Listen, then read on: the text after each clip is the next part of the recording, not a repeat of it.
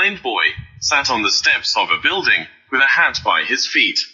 He held up a sign which said, I am blind. Please help. There were only a few coins in the hat.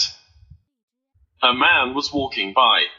He took a few coins from his pocket and dropped them into the hat.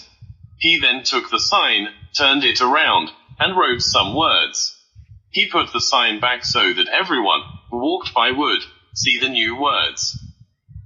Soon the hat began to fill up. A lot more people were giving money to the blind boy. That afternoon the man who had changed the sign came to see how things were.